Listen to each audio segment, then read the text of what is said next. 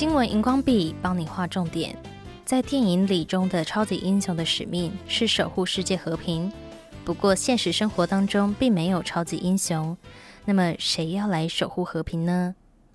今年初二月的乌俄战争造成了多少孩子流离失所，甚至成了孤儿？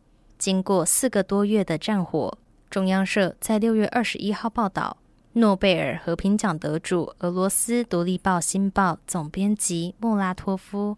他用行动来实践和平奖的价值。他是俄罗斯人，捐出和平奖章，造福乌俄战争中失去依靠的孩童。这一次拍卖会上打破过往的相关记录，以天价超过一亿美金拍案，相当于新台币三十一亿。获得奖章是一种荣誉，而穆拉托夫将和平奖转换成实际行动，实践和平奖章的价值。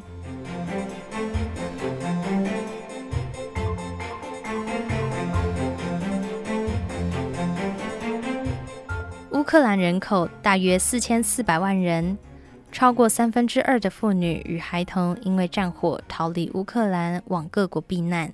世界展望会指出，儿童是冲突中最弱势、最容易被忽视的一群。他们被迫离乡背井，逃离家园，甚至面临遭受暴力、剥削、被贩卖和虐待的极大风险。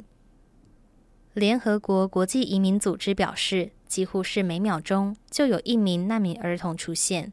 除了莫拉托夫的募款之外，慈善组织也抛砖引玉，像是慈济基金会和联合国儿童基金会签订合作备忘录，将会支援一千万美元，提供人道关怀。